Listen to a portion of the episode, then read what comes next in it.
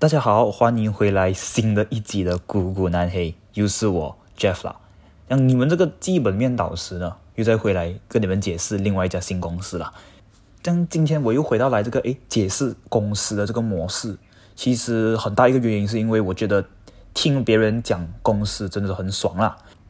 因为你不需要花这么多时间去研究公司嘛，你听我们股股难黑十到十五分钟，你就可以懂一家公司是怎么样营业的，然后他们最厉害的地方全部在哪里。所以我觉得，对我们的学员来讲，或者在我们 Telegram 的一些有看我们 content 的人，或者在我们 Spotify 有 follow 我们的人来讲，真的是很利好了，很 benefit 你们。所以我还继续会用这个形式来进行。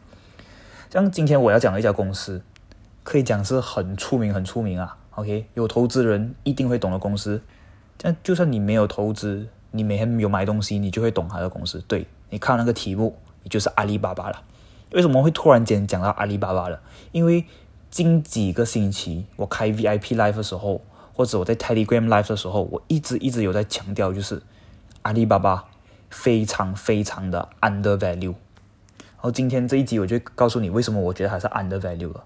哦，其实我个人呢是非常非常非常少会这样子大庭广众这些讲哦，这些公司是 under value 的，因为第一我是做教育的嘛，然后教教育的最重要的就是教人家讲投资，instead of 给别人 tips，所以我很少会给人家 tips。当然，今天我讲阿里巴巴是 under value，它不一定会是 tips，OK？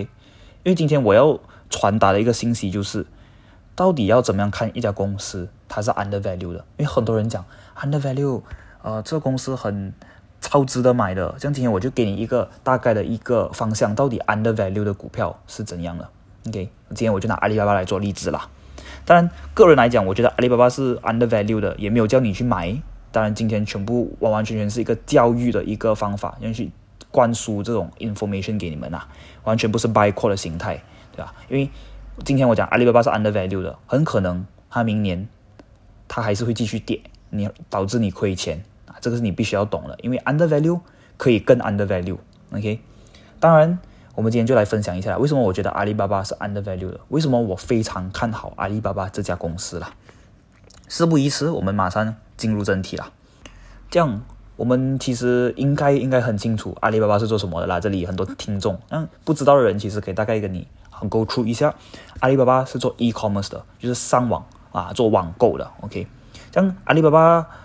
做 e-commerce 的 subsidiary 到底有什么呢？当然就是有阿里巴巴它本身哦，阿里巴巴 .com 咯，然后就有天猫，有淘宝，然后有一个叫做阿里 Express 的，还有就是东南亚来攻打东南亚的 Lazada，这些其实都是它的 e-commerce platform 啦，就导致了其实中国呢五十八点二 percent，接近六十 percent 的 market share 都是 from 阿里巴巴的。也简单来讲啊，因为它概括的这平平台很多，又天猫又淘宝又阿里巴巴 .com，所以中国人呢有六十 percent 的人啊要买东西都会去阿里巴巴买，哇，听这个就很牛逼了，是吗？那当然哦，这样也是为什么它可以再是中国第二大的上市公司，OK，仅次于腾讯，因为腾讯是第一啦。这样当然今天我们不会讲太多关于腾讯的，我们回来阿里巴巴。阿里巴巴呢，除了做 e-commerce，他们是觉得，哎呀，e-commerce 啊，我们在中国都占了六十 percent 哦。刚才我有讲到嘛，他用 Lazada 来攻打东南亚的这个 e-commerce，只是不抵吗？我不能只做 e-commerce 啊，那他就讲 OK，我什么都要做 OK。其实他的 subsidiary 就是真的很多很多，他真是什么都做。当然，他有做就是优酷咯，我们每次看的中国节目的话，有优酷，就是优酷的平台啊，优酷 streaming service 也是按照阿里巴巴的。还有饿了么，饿了么就是他们的 food delivery service，就是你可以 order food 的。当然还有很多，还有 DingTalk，就是他们的 telecommunication system，他们通讯的这个 system。然后当然还有我非常喜欢的一个阿里巴巴一点，就是阿里巴巴 Cloud，也就是他们的云端技术。OK，这他们的 Cloud Computing 啊，可以讲是虽然不是世界上最厉害的，不是最大的，可是他们是进步也是成长最快的。就是讲它很快很快，假如它继续这样子成长，它很快就可以 take over Microsoft。Cloud computing 可以 take over Amazon 的 AWS 的 computing，Cloud computing，这样非常大的潜力啊！当然，他们是做 e-commerce 嘛，所以他们做的 logistic 就是他们送货啊，他们就有一个叫做菜鸟的这个 system，大致上就是这样子啦，什么都做啊。OK，哦，还有一个我忘记了，就是 Freshippo 盒马，就是卖菜的啦，几乎这种 system 嘛，就是这种很 diversified system，就是什么都要做，什么都要跟你们中国人 fight 一 fight，对吗？什么都要跟腾讯 fight，然后也要 fight 到厉害嘛，他们也是真的是做到这一点啦。这样其实这些 subsidiary 都是阿里巴巴的一些 subsidiary 啦，当然还有很多很多 subsidiary，他什么都要去买一下你们的股份，左边要买一下，右边要买一下，这样子，OK。他也有投资在很多电影，他也有投资在 EV，那当然那些我们也不提啦，因为他们不是他们的主要业务。这样我们必须得提回，就是到底他是不是好公司？这样其实很明显的，我觉得今天我必须要拍这一期视频，我们也知道它是好公司啦。然后它也是很少很少有的，我们五大好公司法则五个都达标了。那假如你们不懂什么是五大好公司法则的话，其实就是我们这里镜头与你做出的一个 matrix，就是怎么样去测量好公司的。这样当然，你有兴趣要找到下一只潜力股，想要学会这个五大好公司法则的话，你可以来联络我们的 customer service，或者在下面你们在 Telegram 听的话，你们可以在下面留个言啦。这样 OK，我们五大好公司法则五个都达标的阿里巴巴很强很强。然后我们其实我们更深入看一点啊，其实他们的 net income，也就是他们的 net profit 啊，就是一年的净利润，OK，其实是。非常非常夸张的一个增长，OK，因为它二零一七年的时候，它年尾就赚了四十三个 billion 人民币，OK，然后二零一八年就六十三个 billion，很夸张的增长哦，然后就八十七个 billion，哇，然后就二零二零年一百四十九个 B 链哇，这个从八十七个 B 链跳到一百四十九个 B 链是因为是 COVID 奶店的原因啊，全部人留在家里，然后现在。二零二一年一百五十个 B 链，你可以看到这个增长其实是非常夸张的，一年比一年高，这个很鲜明啊，就是一直在进步，一直在进步。当然，我们看回 cash flow，就是诶，它有赚钱嘛？是不是？到底它的现金流到底怎样，对吗？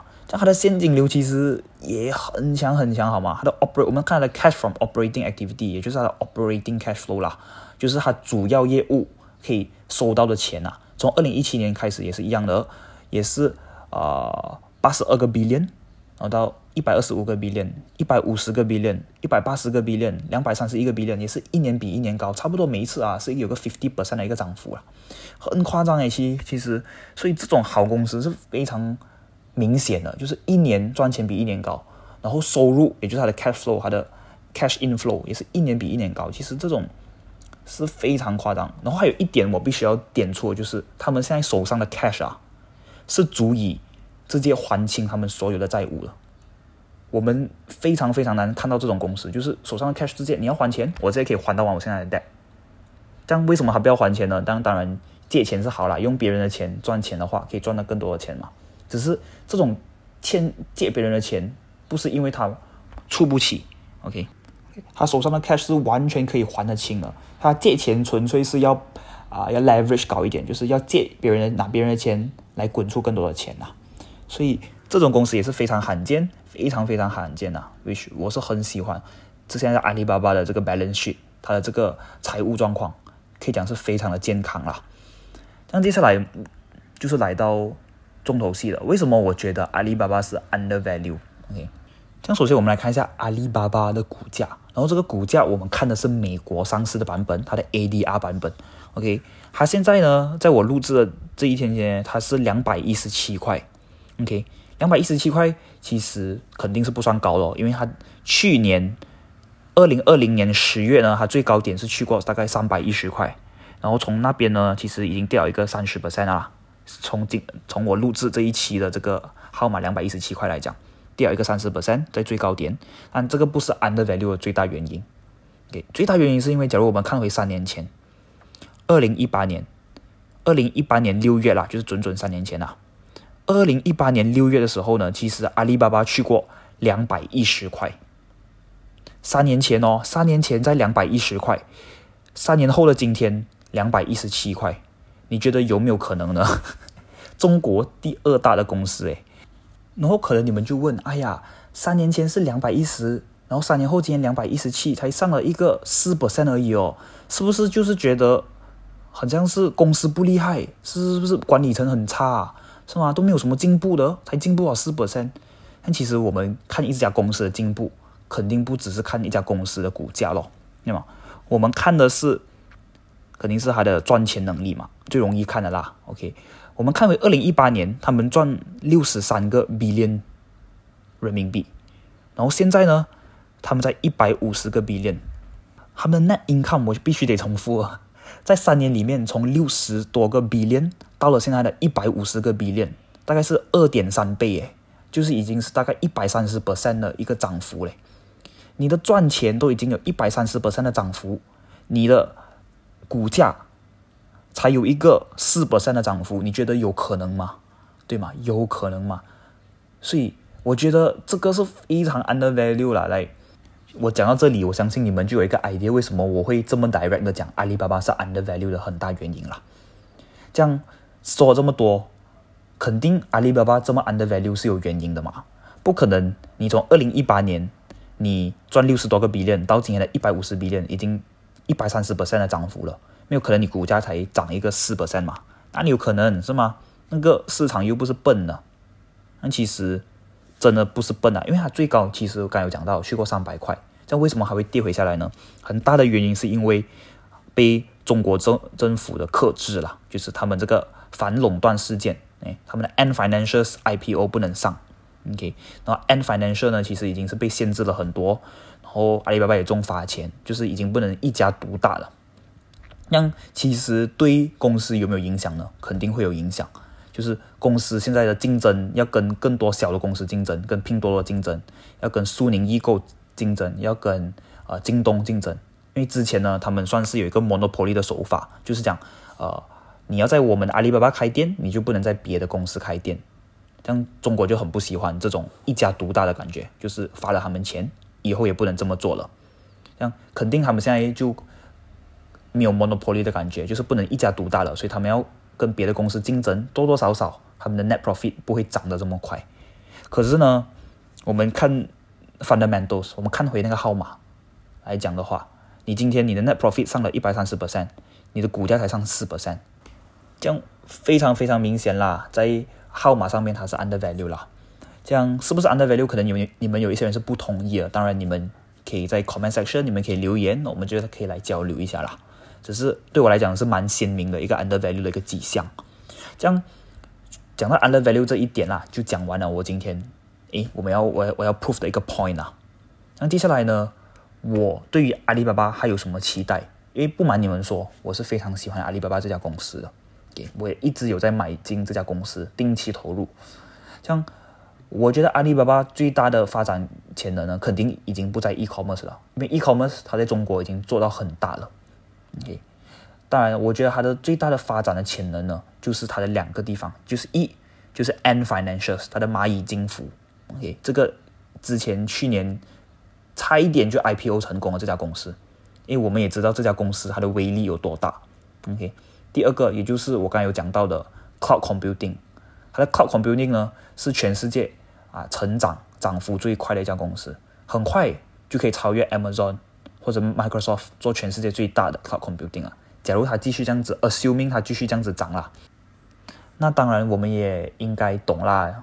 这两个技术，这两项技术，也就是 cloud computing 跟 fintech，在未来的十年、二十年会有对社会有多大的影响力，对吧？所以这个是我非常看得起阿里巴巴的一点啊，我也觉得他们可以做到成功的一点。